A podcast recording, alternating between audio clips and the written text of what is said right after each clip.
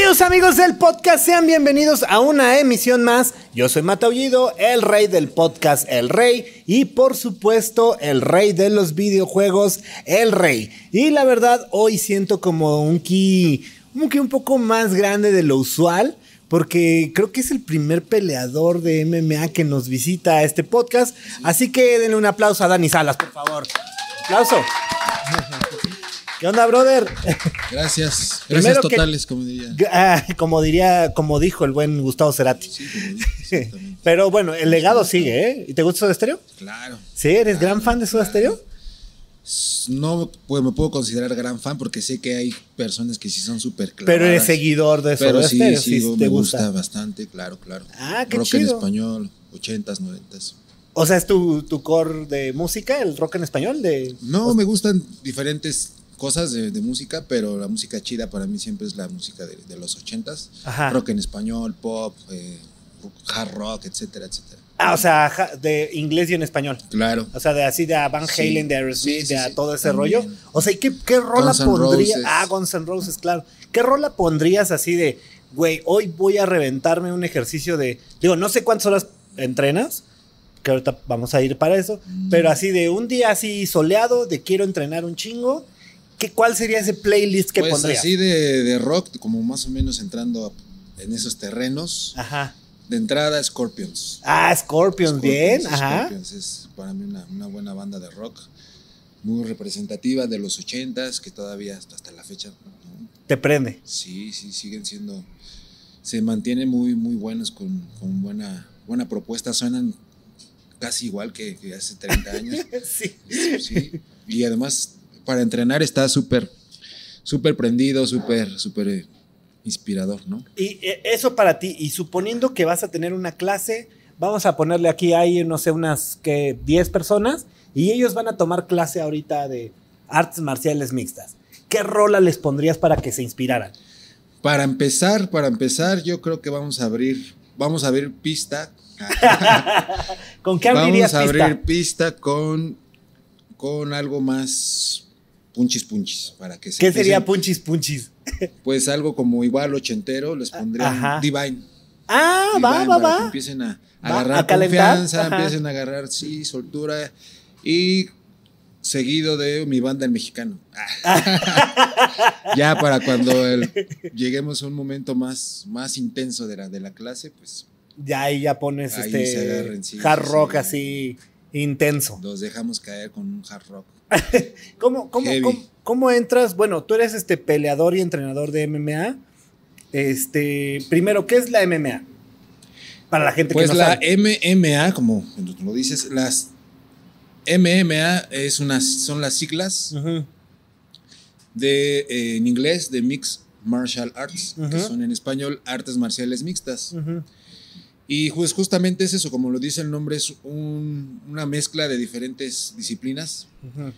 Eh, cada, a- cada gimnasio tiene sus, como sus, las disciplinas que lo conforman. Eh, Ah, o sea, no hay unas en específico que digas, este, puta, judo, no hay, un- karate, no hay kung unas fu. en específico, más Ya. bien es como, Depende del entrenador. cada gimnasio, ¿no? Ah, ok. Pero las más usuales, digamos, como las más, como las básicas, las fundamentales, pues es, es Muay Thai. Ajá, Muay Thai. El Muay Thai es un arte marcial tailandés Ujú. eh, que se especializa más en, en la lucha de, de pie, que Ujú. golpes, patadas, codos, rodillas, tal vez como se utiliza más para, para pelear de pie, ¿no? Que es, que es como lo, lo conocemos como el striking, ¿no? El Ok. striking son los, el golpeo, pies, puños, patadas. Y el jiu-jitsu brasileño, Que, que ese también es como es- cuerpo a cuerpo y agarrarse, ¿no? O Cuerpo sea, a cuerpo, ajá. exactamente. Se especializa en, pues, en las posiciones de piso, en los controles, en los sometimientos, eh, eh, defensas, etcétera, etcétera, etcétera. Entonces, esas son como las dos fundamentales.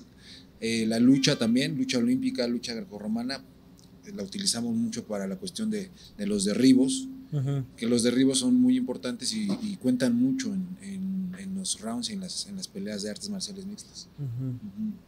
Y, y- pero, o sea, le pueden combinar cualquier cosa, Sí, kung fu, hay- este, Hay peleadores, este, hay no sé. campeones que, que, que, eh, vienen de karate, hay campeones que han hecho lucha toda su vida, hay campeones que han practicado boxeo, Hay campeones de judo como Ronda Rousey, que pues inició su carrera, de hecho fue competidora olímpica, medalla, medalla de oro de judo. En nuestro equipo tenemos un par de chicos que son campeones de, de todas las ligas de, y ellos practican karate desde niños. Ajá. Entonces, este, sí. O sea, y sí ayuda que vengas de una disciplina Claro, y sí. luego ya la combines Sí. y digas, ching, y su ayuda madre. mucho, ayuda mucho que tengas como una base, Ajá, una especialidad ajá. y ya lo vas complementando con, con las demás disciplinas, ¿no?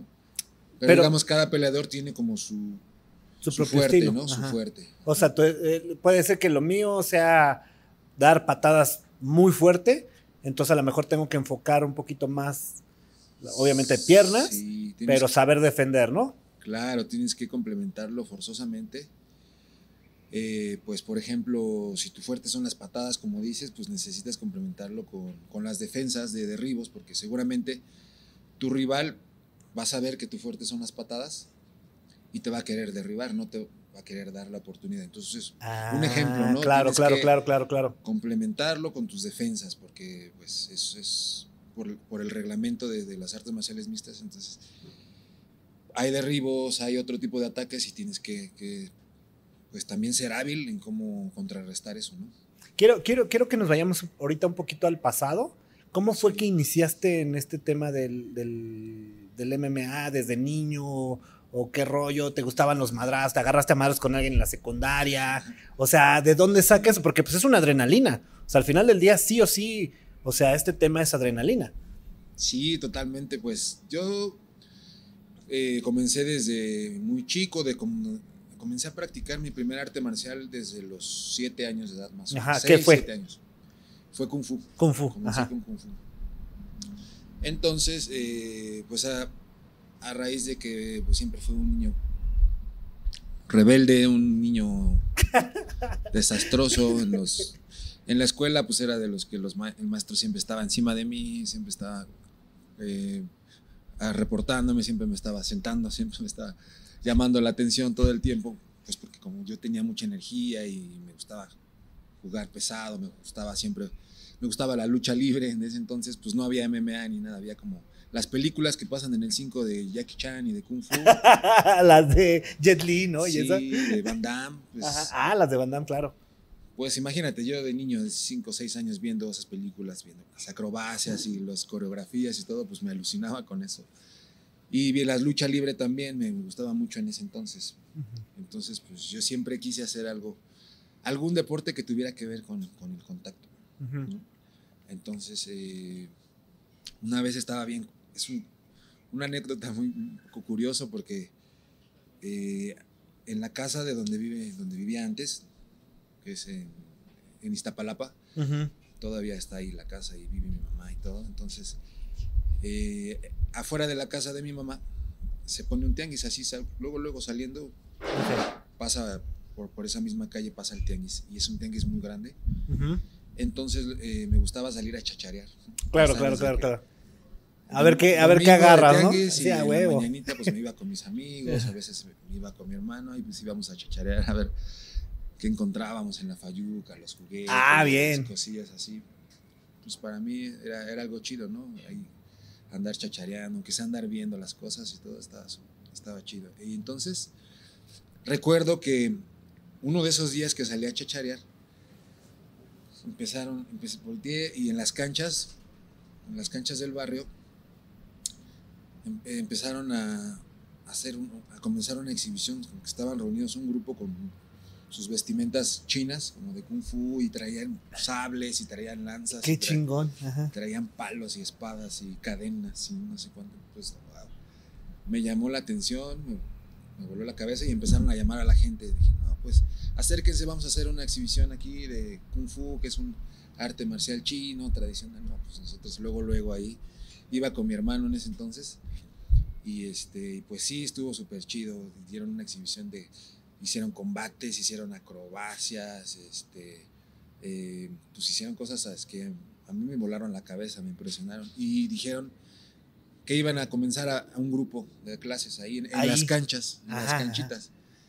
No, pues ese mismo día me inscribí y desde ahí no paré, ya no paré nunca. O sea, me gustó tanto me gustaba tanto ir a entrenar, me gustaba tanto que yo sentía que era bueno, además, viéndome como, comparándome con los demás chicos de mi edad y todo, como que siempre fui hábil, siempre eh, me lo tomé tan en serio que, que Sí, o sea, que empezaste fui avanzando más, tuyo, cada ¿no? vez fui avanzando, sí.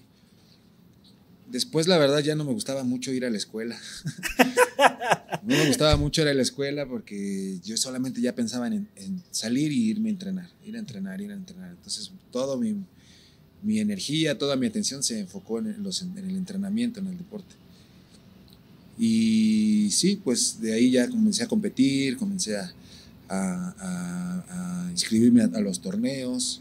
Siempre me iba bien, siempre tenía buenos lugares, buenos papeles. Y hasta la fecha, pues ya, ya no, nunca paré, nunca paré.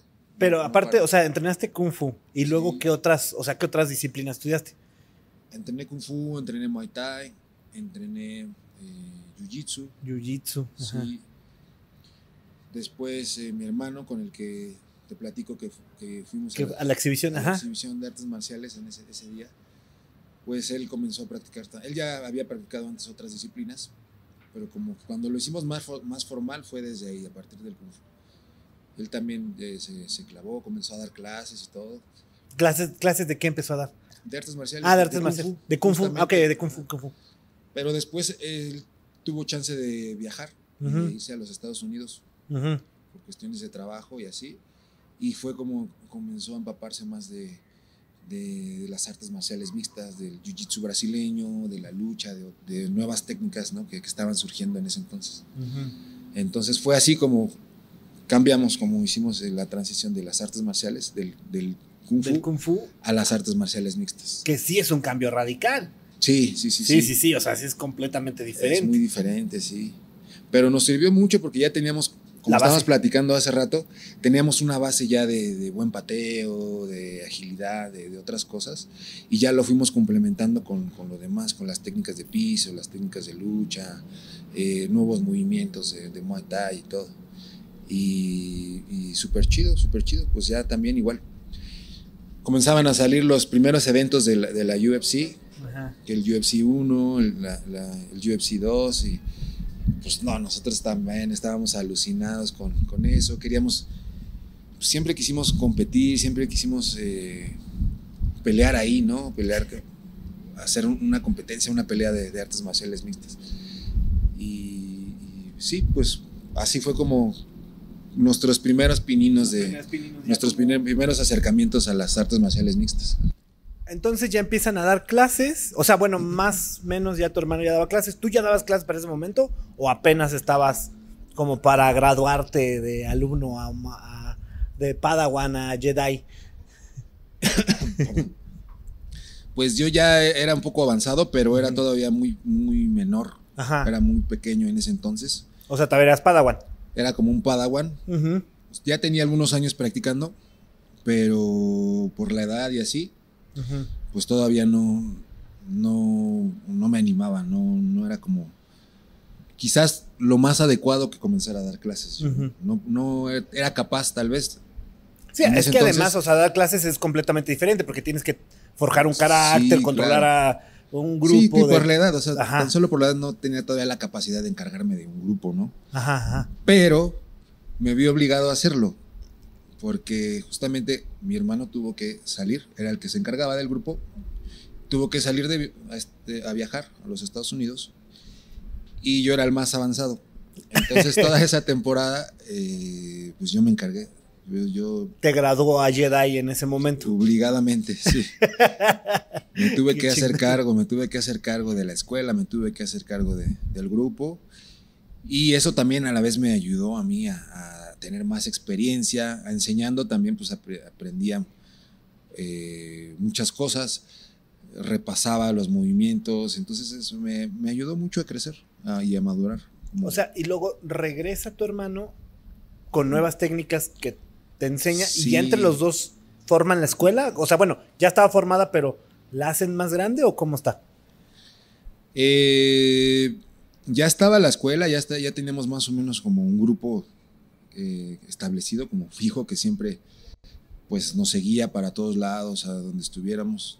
Eh, a veces llegamos a, a- bueno, tuvimos que cambiar de, de gimnasio un par de veces, porque pues por- De dojo. uno, de- de- de- por la renta, lo que quieras, pues siempre ya más o menos teníamos una- un grupo sólido que, que donde estuviéramos nosotros eran fieles y leales y, y nos siguen, nos a la fecha nos siguen todavía. Y este, entonces, eh, pues llegó mi hermano y con los, que con los que nos mantuvimos mientras yo me hice cargo, pues ya comenzamos a, a- a- a- a trabajar y, y, y, pues a, a practicar las nuevas, toda la, la nueva información, todas las nuevas técnicas que, pues que Tero era súper nuevo para, para nosotros, ¿no? No, no, no había todavía en México como muchas academias donde pudieras aprender esas técnicas de sometimiento, controles de piso, como que ya venía mi hermano con mucho más actualizado, ¿no? mucho más actualizado. Pues sabes que en Estados Unidos es como potencia en, en- en todos los deportes, Sí, todo. todos sí, los sí. mejores. Más bien esos güeyes son los reyes del entretenimiento, así, cabrón. Claro, los mejores gimnasios, los mejores profesores, ya, ya todos están en Estados Unidos, porque todos los mejores maestros del mundo, pues casi todos ya se van a vivir a Estados Unidos, hacen su academia y hay pues hay todo lo mejor de lo mejor, lo- las técnicas, eh, lo último de lo último, digamos, siempre pues, es, es Estados ahí. Unidos primero. Entonces, este, pues mi hermano llegó con toda esa información, con todas esas nuevas técnicas. Y no, pues para nosotros es súper, súper. Voló la cabeza así, Sí, cabrón. nosotros nos estábamos ya soñados de que ya queríamos, a la vez también ya queríamos competir, ¿no? Ya queríamos como probar todo, todo eso nuevo que estábamos aprendiendo. Pero aquí ya había competencias. No, O sea, tenían que ir a dónde? Sí, ¿A no. Estados Unidos a competir o a dónde? fíjate que está, también está chistoso eso, que bueno que me preguntas, porque pues no habían, aquí en México todavía competencias de artes marciales mixtas en ese Ajá. entonces. Entonces, lo que nosotros hacíamos, lo que nosotros tuvimos que hacer, fue que competíamos, digamos, por separado cada disciplina. Es decir, mira, haz de cuenta cuando nos, nos enterábamos que iba a haber un torneo de lucha en la UNAM, Ah, Íbamos al torneo de lucha. Va, va, va, ¿Me va, explico? porque no había MMA Ajá. en sí. Entonces, cuando nos enterábamos que tal academia de Jiu-Jitsu, que en Ujú. ese entonces había una o dos en, to- en todo México, iba a ser un torneo Iban. hasta que fuera, a veces teníamos que ir hasta otro estado Ujú. y íbamos al torneo de Jiu-Jitsu hasta allá, a competir. Cuando habían peleas, nos llegaban a invitar a, a pelear Muay Thai o nos llegaban a, a- a invitar a pelear bo- kickboxing y así, pues peleábamos kickboxing. Entonces lo teníamos que hacer, digamos, como Como por, separado. separado, Ajá, por claro, separado, claro, por claro, claro. sí. ¿Y hasta qué punto ya empezaron a, a ir a torneos de MMA? Después ya empezaron, comenzaron a, a surgir algunas ligas. Aquí en México. Después, aquí en México. Ok, ajá, Y una de las primeras fue una que vino de Estados Unidos, ajá. que empezaron solamente como a traer a sus peleadores. Así de mijos, esto es lo que. Contra viene, algunos ¿no? así que más o menos tenían alguna noción de aquí de México. Y la verdad que era, fue una, una gran, una gran etapa, una gran época esa, esa, esa vez que, que vino una liga que se llamaba Max Fights en ese entonces. En ese entonces eh, hacían muy buenos eventos, traían peleadores de, de gimnasios muy grandes y todo, y los enfrentaban contra peleadores de aquí de México. Qué Entonces, pedo. sí, la verdad era una, una locura. Pero era una masacre, me imagino. O sí había. Sí había de repente, sí, ¿Sí? había de repente, sí, se daban, pues porque los mexicanos de por sí, ya sabes. que Sí, traemos así el, sí, el putazo, sí o sí. por o sea, el aferre, chip del madrazo, sí. A veces ellos pues tenían la más técnica o tenían más, más conocimiento en ese terreno, pero los, la banda de acá siempre, siempre se aventaron unos, unos tirotes, siempre acá por, hasta por corazón, a veces pues... Con el poder de la amistad, como en las caricaturas. se llevaban la pelea. Entonces la verdad que sí, se hacían buenos, buenos eventos, buenos eventos esos. Y esa fue de las primeras ligas donde, Donde ya donde también empezaron. tuvimos em- oportunidad de empezar, empezar a competir, empezar a hacer carrera. A- ahora que ya tocamos como el tema de, de ya una liga, a lo mejor de un torneo, o sea, ¿qué se necesita o qué necesita? ¿Cuánto tiempo te preparas para un torneo? O sea, porque suena así como de, ah, sí, voy a ir a un torneo. Pero yo me imagino que requiere, pues, no sé, o sea, a lo mejor una dieta. Este, si entrenas dos horas, pues te vas a preparar cuatro horas para el torneo. No lo sé. ¿Qué, qué, qué pasa cuando dices, va a haber un torneo en un mes. ¿Qué haces tú? Pues obviamente todo, todo es enfocarse en, el- en la competencia. es- ¿Qué es todo? Pues tu alimentación, obviamente tus entrenamientos, tu descanso, Ah, descansar, claro. Tu mentalidad también es muy importante que estés concentrado, enfocado, que no haya distracciones, que no haya distractores. Regularmente una preparación para una competencia es de dos meses. Mínimo son dos meses, es decir, son ocho semanas. O sea, dos Es- meses en los que no vas a tomar una Coca-Cola, dos meses en los que. No, No, pues no. Nada, nada de una eso. chela, nada de eso se puede. Nada de eso, nada de eso. Pues se recomienda no hacerlo. O sea, podrías a lo mejor después de un entrenamiento, un fin de semana, te tomas una cerveza y no pasa nada. ¿no? Ajá. Pero se recomienda comer lo más limpio posible, ¿no? Porque eso también Desintoxica el cuerpo, me imagino. Bueno, no sé. pues va a influir en tu desempeño en, en la semana. Obviamente si comes pesado, si, pues no sé, el, el domingo que es tu día de descanso, pues abusas, se armó ¿no? la carrita asada, comes órale. pizza, comes este, te Pizza. atascas de- No, no, pues en digamos como en exceso, ¿no? Te Ajá. dejas ir como gorda en tobogán y unas hamburguesas y unos tacos en la noche y todo, pues obviamente vas a terminar súper saturado del estómago. Tu cuerpo va a consumir energía en digerirlo bastante y cuando te levantes al lunes a entrenar, pues eso va a, influ- va a influir en tu desempeño. Ah, claro, claro, ¿Me claro. Tiene sentido, sí, sí. sí. Entonces se trata de que pues estés lo más al 100% posible. Las ocho semanas de preparación. claro. Ahorita ya hay mucho más cultura de eso, acerca de eso, de la alimentación, del enfoque. Entonces todos los peleadores pues ya tienen mucha más experiencia que la que nosotros teníamos hace 15 años, ¿no? Todos los peleadores ya tienen más idea, ya tienen preparadores físicos, tienen nutriólogos que están detrás de ellos. Entonces eh, se trata de estar pues lo más, lo más, lo más al 100% posible, tanto físicamente, tanto mentalmente, en, en todos los aspectos, porque todos los peleadores ya lo hacen. Y si tú, Te, Te atrás. descuidas. Ajá, sí vas a perder, sí o sí. todo eso, entonces es cuestión también de disciplina de cada peleador y, y de ver qué tanto lo quieres, ¿no? Claro. ¿Cuántas peleas más o menos llevas durante toda tu trayectoria? Eh, ¿Cuántas peleas llevo yo? Sí, Digamos tú, tú, como tú, mi tú. récord. Ajá, tu- sí, el tuyo, tuyo. Mi récord está ahorita en 17, 6. 17 ganadas, 6 perdidas. O sea, llevas unas 23 Como peleas. 23, 24 peleas. Más, más menos. Sí. 17, pues llevas un buen historial, o sea, Sí, sí, ahí eres bueno para el madrazo, ¿bueno? Ahí vamos, le, le echamos ganas. Sí, o sea, Sí, pues nos gusta. no me gustaría gusta. hacerte enojar. Sí.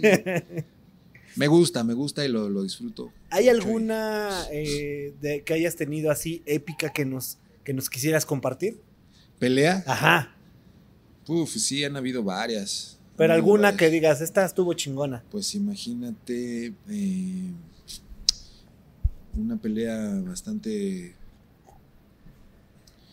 bastante eh, particular, pues recuerdo la de Japón. ¿La de qué? ¿A En Japón? Japón fue ¿Fuiste a Japón? sí, mi última pelea, una de mis últimas peleas fue como la antepenúltima, que fue justito antes de que comenzara la pandemia. Tuve la oportunidad de pelear en Japón. Ujú. Y esa pelea para mí es una de las, ha sido de las más, una de las más importantes. Bueno, no, no gané ese- en esa noche, pero para mí ha sido de las más importantes de toda mi carrera porque siempre había sido mi sueño pelear en Japón.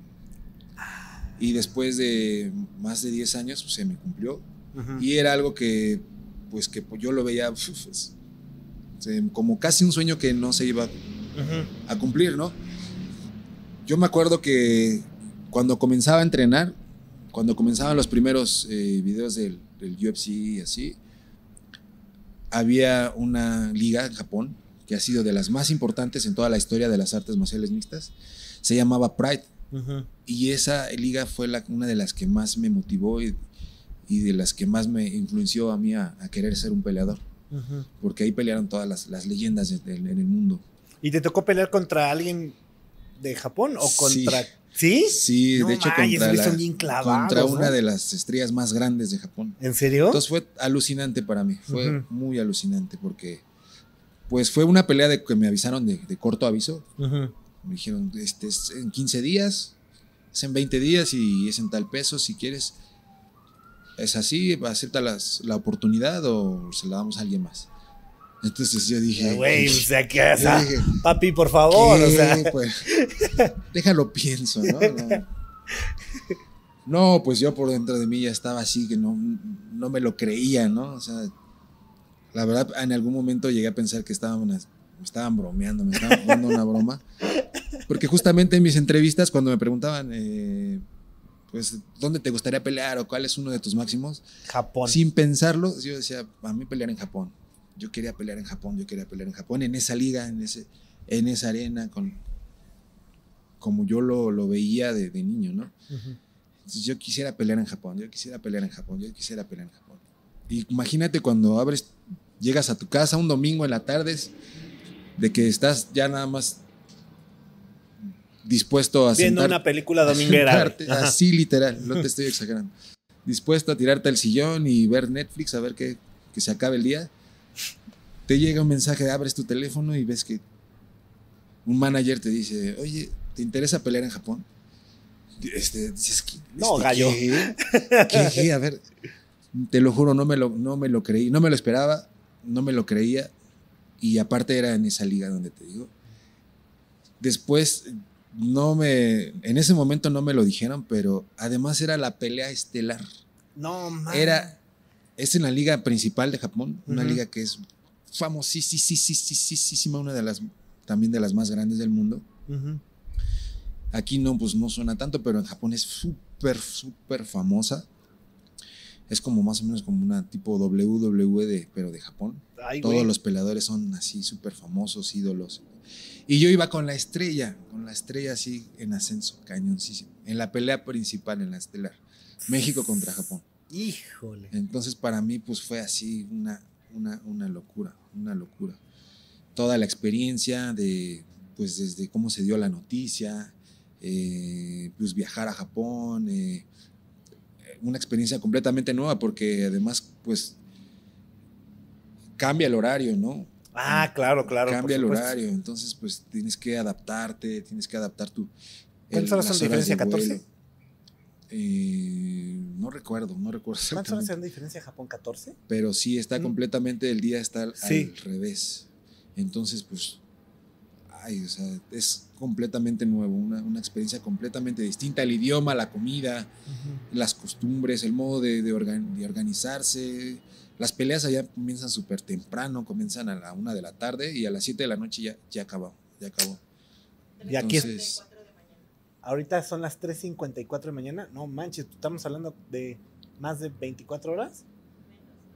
Pues si son las 3.54. Ah, de la madrugada, entonces son 12, 14 horas.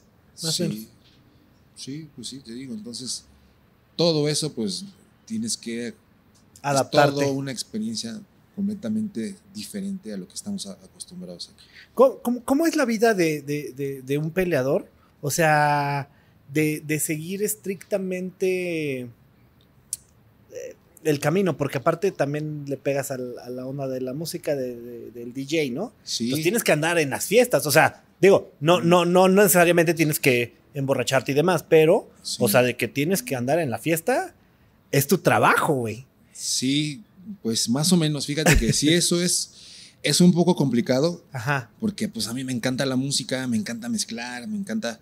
eh, eh, lo disfruto mucho, compartir la música y, y estar ahí con la banda y todo. ¿Qué mezclas? Pero... o sea, ¿qué, eh, qué- ¿cuál es tu como- Música oh, alternativa, Ok. underground, electrónico, rock también. Una de mis especialidades es el rock, el hard rock, rock en España. Hace una semana hice un set, un set- de, de rock en español, justamente. Y, este, y estuvo súper, súper chido, me fue súper bien. Entonces lo que hago ahora es que cuando me invitan a tocar ya les establezco un cierto horario. O sea, sobre todo cuando tengo ya un compromiso, cuando tengo una pelea en puerta, pues obviamente no me puedo desvelar. Ujú. Entonces, esa temporada a veces, la verdad, no, no, No agarras no acepto. parties, eh. Sí, no acepto. Porque es como para mí más como un, un hobby, ¿no? Ujú. Yo lo veo como una manera de también de desestresarme, de divertirme. Ujú. No es en sí como un- mi, mi Sí, no oficio es tu principal, core business claro. principal, ajá. Exactamente. Entonces, pues para mí lo principal son las artes marciales, es pelear, es competir, es dar clases. Eso es mi prioridad. Ujú. Entonces, cuando tengo una pelea en puerta, pues me enfoco en eso nada más. Cuando no, lo que hago es que les, les digo que sí, que sí voy. Eh, me rifo ahí un set, pero no tan tarde. Sí, Yo me duermo con la familia de Telerines. sí, no, no, no tan tarde, no tan tarde. Aquí Sí. en México, ¿dónde se hacen las peleas? Aquí en México hay, ya hay varias, varias sedes. Ahorita se está haciendo en, en la Ciudad de México una, una liga que está creciendo muchísimo. Se la recomiendo mucho. Se llama Budo Cento. Y esta liga es de aquí, de la Ciudad de México, donde están surgiendo muchos talentos. De lo- lleva nueve eventos y ya salieron tres o cuatro prospectos para las UFC, para las grandes ligas. Entonces, eh, es una liga súper, súper bien organizada, súper chida. La- las peleas súper emocionantes, muy buen nivel, buena organización. Y son aquí en la alberca olímpica, que está Churubusco y División del Norte. Ah, ok. Se hacen más o menos como cada mes, cada mes y medio. ¿Y vas a esas peleas? Sí, porque ¿Sí? mis compañeros, los, los peleadores de mi equipo, están compitiendo ahí seguido. Ok. Están compitiendo en- casi en todas las ligas. Pero una de las, sí, pues como es aquí la de la ciudad, la local, ahí en cada evento pe- pelean como tres o cuatro compañeros. Y Pa- este, Para ir entendiendo, ir puntualizando, digo, no, no quiero regarla. El, el MMA es la técnica. O El sea, MMA la disciplina. el MMA, digamos que es como, como la modalidad. Ok, la modalidad. La modalidad. Es como La- la- el, la regla- el re- el reglamento. La UFC es la liga. Es la liga, exactamente. Perfecto, sí, sí, sí. O sea, ya lo tenía claro, pero también sé que hay mucha gente del otro lado que no tiene idea y que nada más escucha UFC y. O Sí, sea, entonces, por eso quería separar los dos eh, este, conceptos. Pero como la USF hay, la UFC, perdón, hay chingamadral de ligas. sí, en todo el mundo hay, hay muchísimas Pero la ligas. UFC es la más, pues, Sí, es la más reconocida, más ¿no? grande de, todo el mundo. Y es a la que la mayoría aspira o algunos aspiran a estar en otra liga. Pues sí, la, la mayoría aspira a estar ahí, porque es la más importante. ¿Y esto está respaldado por alguna federación o, o es como independiente o cómo funciona? Pues es, es independiente Ajá. y hay organismos, digamos, que, que sancionan nada más, ¿no? Como la Comisión de, de Nevada, que es, son los que se encargan de, de esa parte de la, de la sanción, digamos, de, de los médicos, de los jueces. de Ah, ok, va, va, va, va, va, va. Ajá, ajá. Pero como tal no hay una federación del MMA. Hay una federación, sí, hay Ajá, una ¿Aquí en. México o en, o en- En todo el mundo. Ah, en todo el mundo, ajá. Hay una federación mundial Ujú. y es más como como más eh, enfocado hacia el, hacia el a nivel amateur. Ah, ok, ok, ok. Nivel amateur, ajá. ujú. Ya no Y- tanto para los profesionales. Pues no, ya los que ya hacen su carrera amateur, que es Ajá. ahora como algo que no, de hecho algo que no había antes. No existía esta federación, no había un circuito amateur, entonces todos los peleadores pues tenían que empezaban a competir y luego luego pues ya era profesional en un evento su profesional. madre, ajá. ¿Y te tocó Pero alguna ahora- vez pelear con alguien que ya era muy gallo Sí. y que tú estabas, pues, Sí, sí, sí. y los Sí. resultados fueron los esperados? te Sí, rompió la claro. madre. También. Sí, hubo de todo. La verdad es que pues me ha tocado de todo. Me ha tocado ganar y perder. Pero siempre me he rifado y siempre me he aventado un- unos, unos buenos tiros, eso sí. ¿Ha-. ¿Has tenido alguna lesión? Así como, ah, me, lesioné la rodilla y tuve que dejarlo un año. Sí. Fíjate que he tenido suerte hasta eso en mi carrera. No he tenido como lesiones tan graves. Pero ¿cuál ha sido la más matona? En mi penúltima pelea me rompí la mano golpeando. O sea, de tantas veces que le pegaste, ¿se De te rompió la tantas mano? veces que lo, que lo que le pegué en la cabeza. Ah, ¿le pegaste en la se cabeza? me rompió la mano, sí. No. Y yo no me di cuenta, entonces le di como 25 golpes. Y el hueso, pues, obviamente. Y aparte fue con todas mis fuerzas, ¿no? porque se, acaba, se estaba acabando la pelea. Ajá, Era un brasileño enorme. De, ajá. entonces ya lo estaba, lo estaba terminando el último, entonces ya sabes, en el último de que Sí, te pues, trabaste no puedes así parar, no puedes parar porque tienes que ya, o sea, Mata y remata. claro, tienes que acabar, tienes Ajá. que finalizar. No tienes que dar chance de que se recupere. Entonces yo estaba ya que la paren, que la paren dándole con todas mis fuerzas. Y yo he visto el video y fueron como 25 golpes. No manches. Pero yo me rompí como en el tercer o cuarto, cuarto golpe. Entonces le seguí pegando, pegando y pues yo no sentía por la adrenalina. Sí, sí, ¿no? sí, sí, sí, obvio, obvio. Y, al final cuando me levantaron la mano, así me agarró el referee, oh, sentí el No manches. como el dolorzazo y dije, ay, creo que me rompí la mano. sí, ya me tuvieron que cortar el guante y pues ya tenía toda la mano inflada, así, una bolota. Y sí, pues sí. Pero ya te recuperaste, o sea, ya no tienes. Estoy, estoy en eso. Estás ah, en- Estoy en, en eso, proceso. estoy en- Ahora tienes que dar 35 putazos en lugar de 25. Sí. no, pues ya, ya creo que ya quedó más, más sólida. De uno o dos va a ser suficiente. Ahora, ya, ya, ya platicamos un poquito de, de, de a lo mejor el arte, lo que era eh, la disciplina. ¿Cómo, ¿Cómo realmente se vive de arriesgar el físico? No, porque al final, pues sí es un arriesgue. O sea, ahorita acabas de platicar, le Sí. diste 25 más. O sea, tu mano quedó hecha caca, pero la jeta Sí. del otro güey también quedó hecha caca. Sí, O sea, sí, todo. ¿qué, o sea, ¿cómo vives de esto? O sea, ¿qué, qué, ¿cómo ganas de esto? ¿Cómo generas dinero de esto? Pues mm, es complicado, Ajá. es complicado vivir de esto cuando no estás en una, sobre todo cuando vas comenzando, ¿no? Sí, bueno, como todo. ajá. Claro. Solamente digamos que ya puedes dedicarte a esto plenamente si ya estás en una liga como en UFC, ¿no? Ok. Pero, eh, por ejemplo, si ya tienes eh, cierto, cierta carrera, si ya más o menos eres, eres popular en el medio, este, te conocen, la, la gente te quiere ver pelear, las ligas, te- como a mí, pues más o menos ya me ubican aquí en el medio. O sea, ya llega el, el, el, el business que yo llego y te digo, oye, este, hay X pelea de Sí. tantos, de 5 pesos, por no ponerle una cantidad. Claro, Este, te van a pagar 5 pesos. sí. Y entonces tú dices, eh, como que me adapto. Sí, te dicen, Ah, va, va, va, te va. va. ofrecemos esta pelea contra tal fulano de tal, Ajá. para tal fecha y es, la paga es tanto. Ok. ¿Ganes o pierdas? O si ganas sí, ahí. hay, hay una, hay un sueldo de base, Ajá. Te digo, dependiendo de tu experiencia, dependiendo del peleador, Ujú, y este, pues va variando el sueldo, ¿no? ujú. No les pagan lo mismo a los, a los que llevan una, de una a tres peleas, que los Ah, que ya claro, llevan sí, a 20 huevo. peleas, Ajá. ¿no? Y que ya tienen Sí, sí, sí, sí. un sí. background, sí. Entonces, eh, pues te ofrecen la pelea, te ofrecen el sueldo. Generalmente te dicen, te damos, por, por ejemplo, ¿no? Te damos este, 3 mil dólares más un bono de dos si ganas, ¿no? Ah, Pero va, ya va, tienes va. asegurado 3 mil dólares. Sí, sí, ejemplo, sí, ya por decir. arriesgar el físico, ya Exacto. 3 mil dolarucos. Y aparte tienes un seguro. Ujú. La mayoría de las ligas ya te dan un seguro que cubre lo, lo que te lesiones.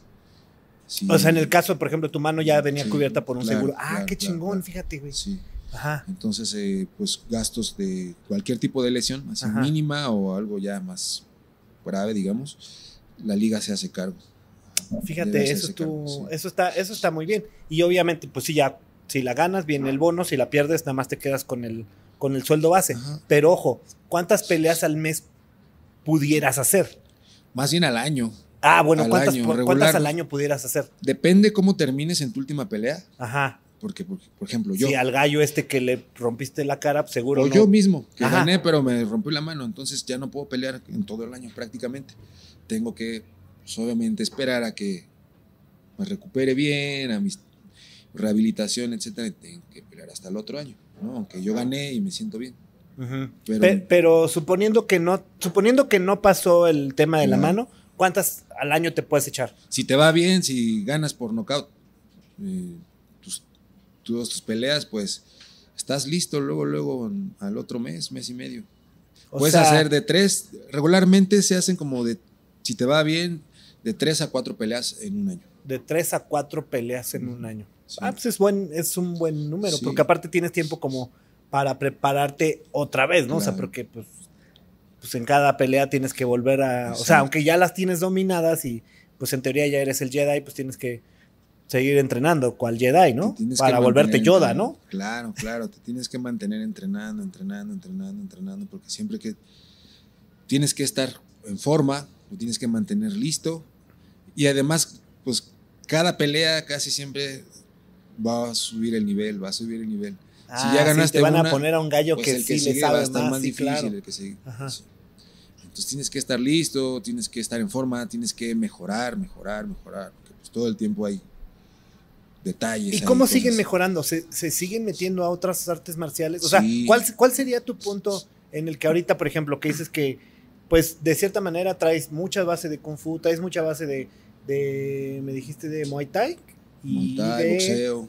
Y de boxeo. Entonces, ¿cuál, ¿qué sería tu siguiente paso? No sé, meterte a clases de karate o, especializarte en otra disciplina? ¿O, o cómo podrías mejorar en donde ya eres un ma- maestro, güey?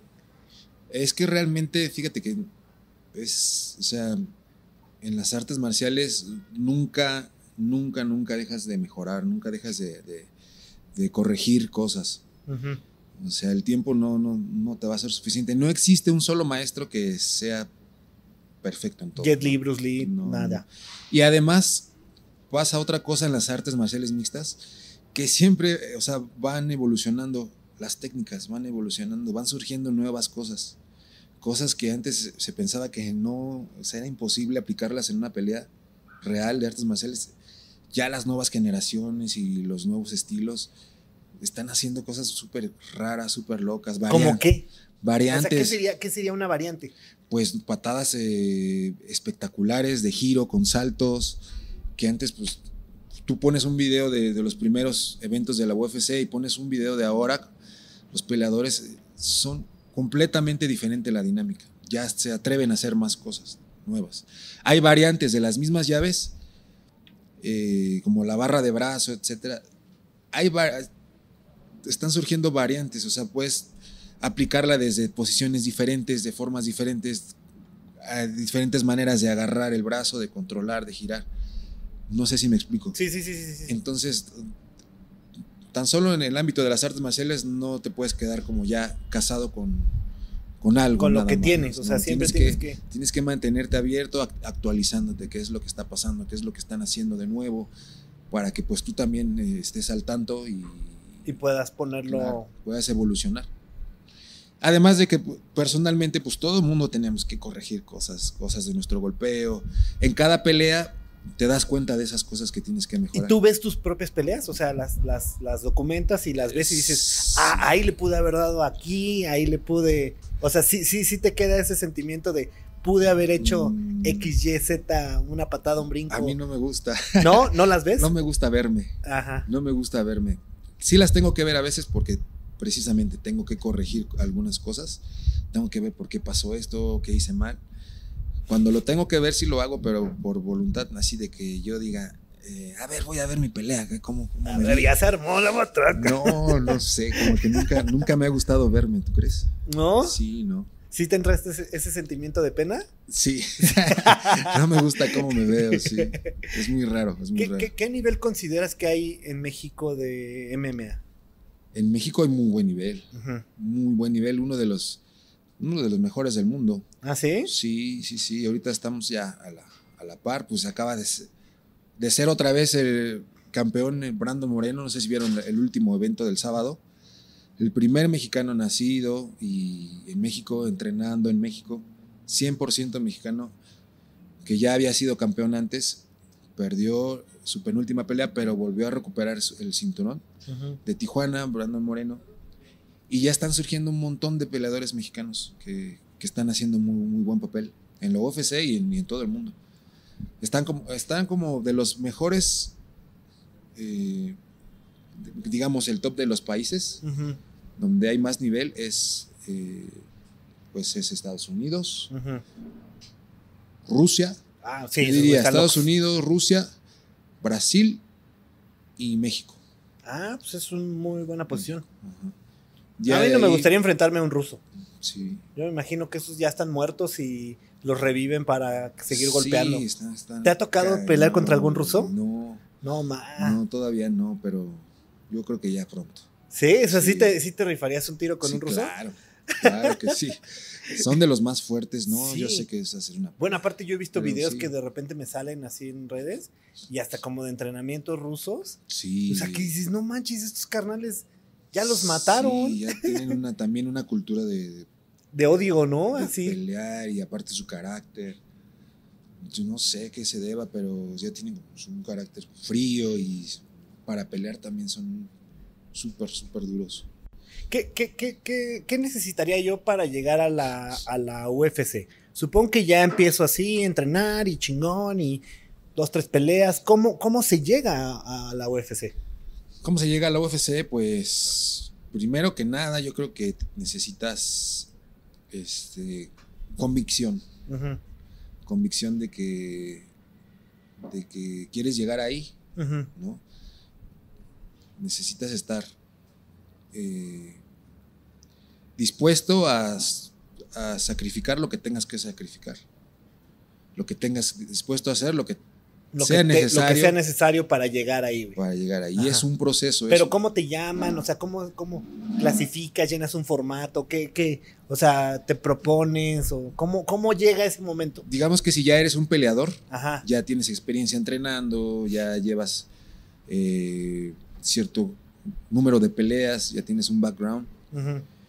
Eh, eh, lo primero que, que toman en cuenta pues es tu ranking, que tengas un, Sí, de cuántas has buen ganado contra las que has perdido, supongo. que tengas buen récord, que hayas peleado contra, contra peleadores fuertes. Ellos conocen las ligas, ellos conocen más o menos el nivel de, de todos los peleadores. Entonces se fijan en tu récord y ven, ¿no? Este ya, ya le ganó a. Ya peleó en tal liga, ya le ganó. Entonces, tiene el nivel para que lo podamos firmar. Ok. Porque ya el UFC es, es como Pero, pero, al más pero alto ver, nivel. pa- ¿tú pagas o ya te No, firman y es ellos- porque ellos ya te te buscan, ellos te pueden buscar. Ok. Hay otra manera que es, ahorita están haciendo un, un torneo Ujú, que se llama Dana White con, Contender Series, que es donde están eh, ahorita firmando a, va- a varios chicos. De hecho, ahí firmaron a varios mexicanos. Y es también igual, con, dependiendo tu, tu experiencia, tu récord, eh, hacen una, una- un programa ¿no? donde seleccionan a los mejores peleadores o los prospectos y se enfrentan una noche. El evento son, son los martes, son cada martes. Ajá. Se enfrentan una noche y el que gane de los dos le dan su contrato. No. Sí. Entonces, eh, pues también son... Pues también está buena. Está muy interesante porque pues como sabes que vas a pelear por tu contrato, por el Sí, lo vas a dar todo. vas a darlo todo. Entonces, pues son chicos que así van dispuestos a dar la pelea de su vida. Y está bastante, bastante interesante. Han firmado ahí a varios, varios mexicanos. ¿Sí? ¿Cuál, cuál es el- la pelea más épica que tú has visto? O sea, no que tú has participado, sino que tú dices, no manches, güey, qué pelea tan chingona. Pelea de. Pues han habido varias que sí me han dejado así como. ¡Wow! Con la boca abierta y súper motivado. Me han, me han inspirado también. Una de las peleas más épicas para mí fue, fueron las de, las de Japón, esta liga de- del Pride, con Kazushi Sakuraba. Casi todas sus peleas es un japonés, una leyenda de, de Japón.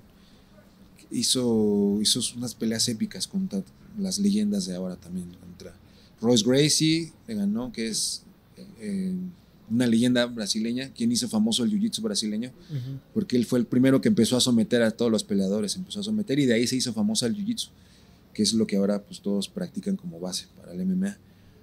Eh, le ganó a. Le ganó a.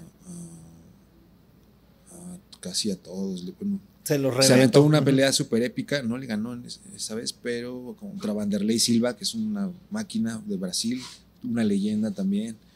Entonces, para mí, Kazushi Sakuraba es como de los peleadores que más admiro porque han sido peleas épicas, épicas, épicas. Eh, George St. Pierre hizo también peleas épicas en, en la UFC, que es un peleador de Canadá. Se fue también como, como uno de los mejores peleadores que han existido en, en la historia del MMA. Eh, ¿Qué más peleas épicas?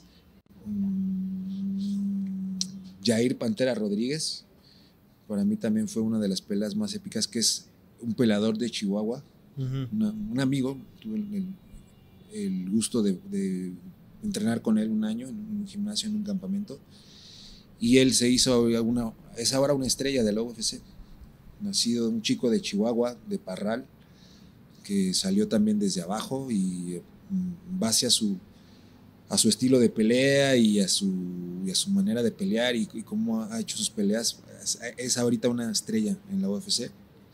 Hizo una pelea épica, una de sus últimas peleas contra un coreano, que es el Korean Zombie, donde fue una pelea de, de cinco rounds. Se estuvieron dando los dos súper reñida, acabaron con la cara deshecha, el rostro deshecho, y en el último segundo del quinto round, el último segundo así como más épico no pudo haber sido, se gira un codo de revés y noquea al coreano. El, el, el coreano va cayendo y la chicharra suena de que se acaba la pelea. Pa, pero toda la gente así enloqueció, Sí, porque pues fue un imagínate. además el golpe es súper espectacular, un codo de revés hacia arriba, súper extraño, que le conecta en el mero mentón y él va cayendo el coreano así de frente. Y mientras va cayendo se acaba la pelea. Pero alcanza a ganar porque lo noquea antes, ¿no? Claro, claro. Es así súper, súper loco. Es para mí también una de las peleas más, más épicas. Vamos a suponer que esto es una máquina del tiempo Sí. y tienes la oportunidad de viajar al pasado. Vas a viajar a Sí. hace 17 años, te vas a ver a ti mismo y tienes la oportunidad de darte un consejo. ¿Qué consejo te darías? No significa que quieres cambiar el presente, simplemente es un universo paralelo, te encuentras contigo mismo hace 17 años y te vas a dar un consejo. Hace 17 años yo me diría que eh, no, no importa si tienes dinero o no tienes, no importa si tienes los medios o no los tienes en este momento, no dejes de, de soñar y no dejes de luchar por lo que quieres ser. Sí se puede y no importa lo que digan los demás ni lo que los demás piensen de ti. Ese es el consejo que Sí. te darías. Ahora, vamos a abrir eh, otro universo así paralelo y llega Dios, Buda, Mahoma, la mano de los deseos, en quien creas, y te dice, mijo, en este multiverso te doy la oportunidad de ser cualquier músico, Ah, el que sea. Desde Mick Jagger, Steven Tyler, ahorita dijiste este, ¿qué otros? Eh, Axel Rose, Slash, no me acuerdo qué otros mencionaste. El que sea. Gustavo Mm. Cerati también lo mencionaste. ¿Qué músico serías en ese multiverso? creo que sería, sería, podría ser, si ya nos vamos ya más. Lo más que sea. ¿eh? O sea, es, es- está la manita cualquier del deseo época. y de cualquier época, lo que sea. no, pues Escoge sabiamente, güey. un Wagner, Ah, música bien. clásica, ya música más, pues, más. Elaboradita. Y si vamos a algo ya como más, Populachón. Sí, yo creo que un Jimmy Page. Un Jimmy Page bien. Ya estamos- ya estamos hablando también. Sí. Vamos a abrir otro multiverso y en este multiverso llega igual Dios, Buda, Mahoma, la mano de los deseos, quien sea. y igual, mijo, en este universo tiene la oportunidad de ser cualquier luchador. Ah, O, luchador. bueno, luchador, peleador, el que sea. No suele decir, ah, yo mismo porque me quiero mucho. No, es otro universo. Uh, ¿Quién serías? Entonces. Eh, sería. eh,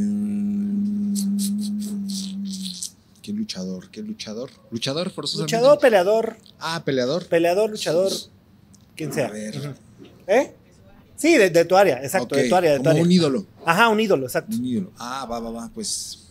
Podría ser. mm, Sakuraba.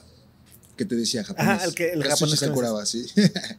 Y vamos a abrir el último multiverso. Igual, Gracias. Dios, Buda, Mahoma, bla, bla, bla. Mijo, en este te doy la oportunidad de ser cualquier personaje histórico, desde Jesús, Buda, Hitler, Tesla, este, Darwin, este, puta, no sé, Aristóteles, quien sea. Ah, me gustaría ser un revolucionario. Eh, Pancho Villa sería. Pancho Villa, bien, gran personaje. Pancho Villa. Ahora, ahora que está muy de, de moda ya ver todas las. todo en, en plataformas digitales. ¿Cuál es la última película que viste y tu película favorita? Mi, la última película que fui a ver fue. Déjame recuerdo. Eh, no vi. eh, En Netflix vi un documental. Un documental de Nick Cave. Ah, cabrón, de Nick Cave. Nick Cave. Sí, uno nuevo que acaba de salir en la plataforma de Guau. Movie. Ajá, Acaba de salir hace como un, un mes. ajá.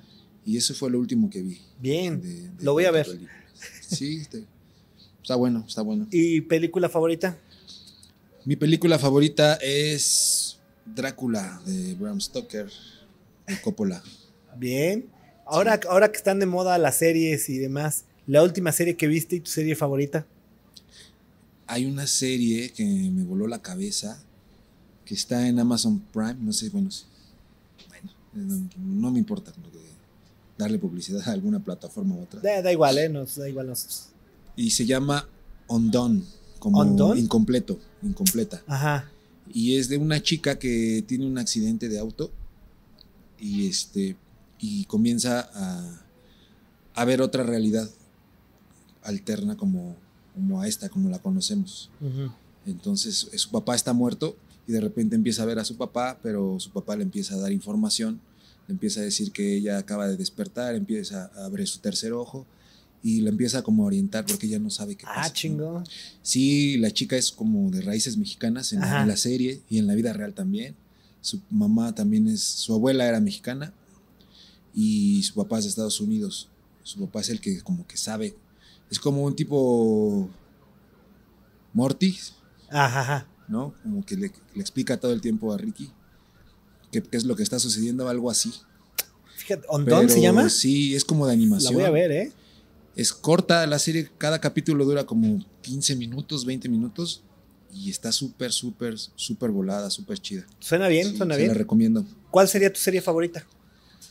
¿Serie o series? Pues era esa. Esta sería Era esa la, serie, la última sí. que viste y, la, y, y se volvió tu favorita. Sí, yo creo que ahorita, hasta ahorita ha sido mi serie favorita. ¿Caricatura o anime favorito y el último que viste? Caricaturas, eh, pues no, no veo mucho anime. Lo más de que veía de anime, pues eran las caricaturas populares de Dragon Ball. Me gusta Dragon Ball hasta Dragon Ball Z. Ya de ahí, pues, GT y ya- Super ya no. Después ya, pues ya también ya crecí y andaba en pero Super está buenísimo. Chingate Sí. Super, ¿eh? Neta, neta. A mí Neta me que gusta. sí, me han a mí dicho. me gusta Dragon Ball Super. Yo lo pongo Mira, a la, la par de Dragon Ball Z, ¿eh? La verdad, yo, yo intenté ver como uno de los capítulos nuevos Ajá, de Super. viendo y no, como que no me, ya, me es, es que tienes que agarrártela toda y desde el principio. Neta, sí te la recomiendo, ¿eh? Va que va. Está al nivel de Z. Sí, Sí, para mí. Para mí. Y neta, he visto, soy gran fan de Dragon Ball. O sea, eso a- estoy seguro. lo voy a hacer, lo voy a hacer nada más porque tú ya. ¿Qué Ya. otras caricaturas? Este, Rama y medio, Ah, claro. Rama y medio, me gustaba, me gusta, pues Los Simpsons. Sobre todo la, también las temporadas. Sí, las primeras, como ¿no? Hasta la 15 todavía. Sí, Y después de la 15 para acá ya. murieron los Simpsons. Murieron, sí. Es que ya lo hicieron todo. Sí, sí sabías que hay estudios así donde demuestran que los Simpsons ya hicieron todo lo que tenían que hacer. Creo que en las primeras 11 temporadas. Sí. O sea, literal, o sea, recorrieron todas las fases, recorrieron todo lo que tenían que hacer. Y pues yo me imagino que a raíz de eso ya, ya, lo demás es como. ya no son. O sea, un ¿qué, poco qué le forzado, sacar, ¿no? no? Ajá. Un poco forzado. ¿Qué le sí. puedes seguir sacando Estoy de acuerdo, estoy de acuerdo. Y además, no solo en cuanto a los temas, porque temas pues siguen surgiendo, sino como que todo ya el concepto, las bromas, el humor, los diálogos, ya es completamente ya distinto. Sí, claro. Ya no causa la misma gracia que, a menos en, a mi gusto. Sí. Y las primeras temporadas las puedo volver a ver, me las topo y digo, no más, siguen estando. O sea, me Sí, sigo riendo de la misma escena que la he claro, visto sí, 50 sí, sí, veces, mínimo. Igual, igual, igual. Pienso Tú lo lo podrías dejar como en Los Simpson y Dragon Ball, que son tus Simpsons y Dragon Ball. preferidos. Y Caballeros del Zodiaco. Ah, Caballeros del. Zodíaco. Y de salir una de Seiya, ¿no? En Netflix. Mm, De la de, animaciones. de- Ajá, las animaciones. Salió una de animaciones y no la he terminado, he visto como... ¿Está buena? Porque yo no, yo no le he intentado ver. Pues es diferente. La verdad no me... No, eh, te digo, he visto como dos capítulos, pero cambian algunas cosillas, cambian algunas cosas. Sobre todo ya... Andrómeda ya es, es, es una mujer Ah, ok, ok. Sí. Ajá. Y pues es raro, ¿no? Es raro verlo animado, pero eh, si eres muy fan, Pasa, ¿no? tal vez, ajá, tal vez lo disfrutes. Eh, bueno, pues vamos a pasar a la sección de las preguntas rápidas. No se vale decir paso, no se vale decir ninguna. Tienes que escoger forzosamente una opción, ¿va? ¿Los Beatles o los Rolling Stones? Rolling Stones, ¿YouTube o Depeche Mode? The Patch, ¿David Bowie o The Cure? The Cure, ¿Madonna o Michael Jackson? Madonna. ¿Madonna o Cindy Lauper? Eh, y Madonna. ¿Michael Jackson o Prince? Prince. ¿Volver al futuro o Terminator 2? Eh, oh, difícil, pero volver al futuro. ¿Harry Potter o El Señor de los Anillos? Señor de los Anillos. ¿El Señor de los Anillos o Game of Thrones? Señor de los Anillos. ¿Una chela o un whisky? Chela, Eh, ¿Un taco o una torta? taco, ¿En dónde te sientes mejor? ¿Durante el día o durante la noche? día. ¿Día? ¿Algo más que le quieras agregar a la, a la banda que nos vio hoy? Este, digo, primero que nada agradecerte que nos ilustraste un chingo. Yo aprendí mucho hoy de, Sí. de- de estos temas.